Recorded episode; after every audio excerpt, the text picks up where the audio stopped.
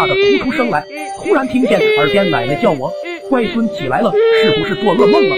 我睁开眼睛的时候，看见奶奶对着我笑。突然间，我不知道这是不是在梦里。我对奶奶说：“我又看见那个小男孩了。”奶奶对我说：“乖孙别怕，他可能是有话想对你说。他对你说什么了吗？他一直问我是不是看见他了。”奶奶说：“没事，叫我你就看不见了，也梦不见了。”奶奶对我说：“乖孙，奶奶出门一趟，你自己在家玩一会。”那时候还小，就点了点头，就自己玩了起来，顿时就忘了害怕。不一会，奶奶回来了，一起回来的还有邻家奶奶和一个大叔。大叔眼睛亮晶晶的，进来就一直盯着我看。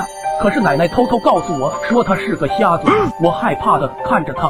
他们坐下后就开始流了起来。原来那个男孩是邻家奶奶的孙子，在很多年前就被杀了，凶手一直没找到。老头看看我，又摸摸我的手，对奶奶说：“这孩子生下来就有一双鬼眼，只要有心修行，就能度一切有罪孽的冤魂。”奶奶听后说：“不想我干这行。”可是那老头说：“这是冥冥中注定的。”这时老头拿一块布蒙我头上，我像着魔了一样，迷迷糊糊、半睡半醒的。这时候我又看见那个男孩了，一样穿着一身白衣服，可是他身旁还站着另一个男孩。突然，那个男人跟林家奶奶的孙子打了起来，林家奶奶孙子倒地不起，另一个男人拿着钱跑了。睁开眼，我看见奶奶一帮人站在哪里看着我。他问我看见了什么，我把我看见的都告诉了他们，还有另一个男人的大概样子。林家奶奶受到惊吓，说了一句：“那是他最好的哥们。”男孩死的时候，那个男人哭得比谁都凶，谁都没有怀疑他。原来他见钱眼开，杀我我的孙子。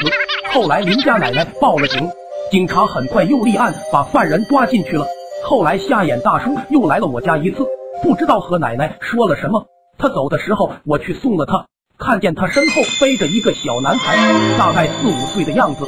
小男孩双手捂着老头的眼睛，在他耳边问：“你猜我是谁？”可老头好像听不见似的。我刚想喊他的时候，他突然转过头说了声嘘。